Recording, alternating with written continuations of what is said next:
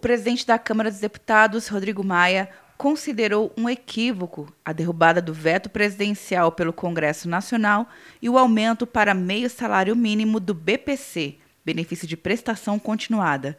Para ele, o impacto orçamentário da medida é grande, principalmente no momento de crise do mercado e do coronavírus. Inclusive, está correndo o risco de ter pouco, um espaço menor é, para conseguir mais recursos para o enfrentamento ao coronavírus.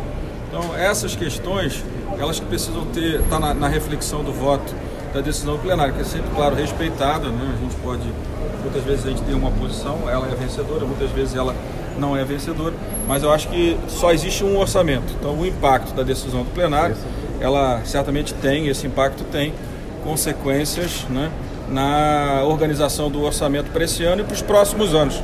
Maia não quis comentar a publicação da Secretaria de Comunicação da Presidência da República nas redes sociais do órgão de uma convocação para manifestações a favor do governo no próximo domingo.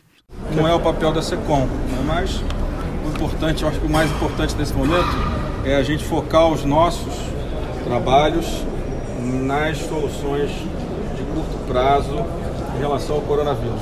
Primeiro, os seus efeitos na saúde dos brasileiros e depois os seus efeitos econômicos na vida dos brasileiros. Com a derrubada do veto, a matéria será promulgada como lei, mas para sua execução serão necessários ajustes na lei orçamentária para alocação de recursos. Quer um ano sem mensalidade para passar direto em pedágios e estacionamentos? Peça a Veloy agora e dê tchau para as filas. Você ativa a tag, adiciona veículos, controla tudo pelo aplicativo e não paga mensalidade por um ano. Por tempo limitado. Não perca. Veloy. Piscou, passou. De Brasília, Luciana Castro.